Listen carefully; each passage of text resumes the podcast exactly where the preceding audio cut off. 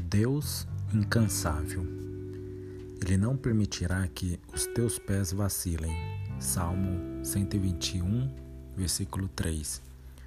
Quando seus pés estiverem pisando em montanhas e desfiladeiros de dia ou de noite, sob o sol escaldante ou frio congelante, sob o olhar estático de falsos deuses, sobre a ameaça de inimigos ou sob o olhar faminto de animais vorazes, lembre-se que é Deus quem firma os seus passos.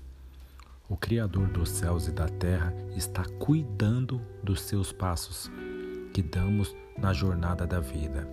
Ele cujo trono está nas alturas. É quem guarda você. Ele está de olhos fixos em nossos passos em todo o tempo. Deus é um trabalhador incansável.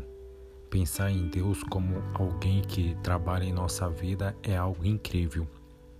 Estamos propensos a pensar que somos trabalhadores de Deus, mas a Bíblia ensina que, antes de tudo, que é Deus quem trabalha em nossa vida.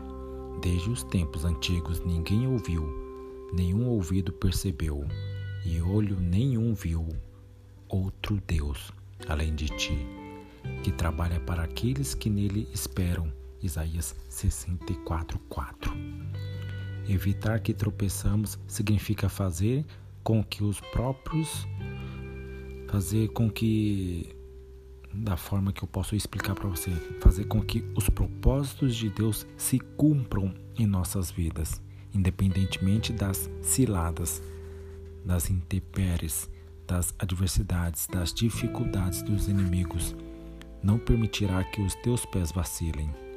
É uma frase que significa que Deus vai proteger você de ser tragado pelos perigos da caminhada, a fim de que você alcance o destino que ele traçou para você.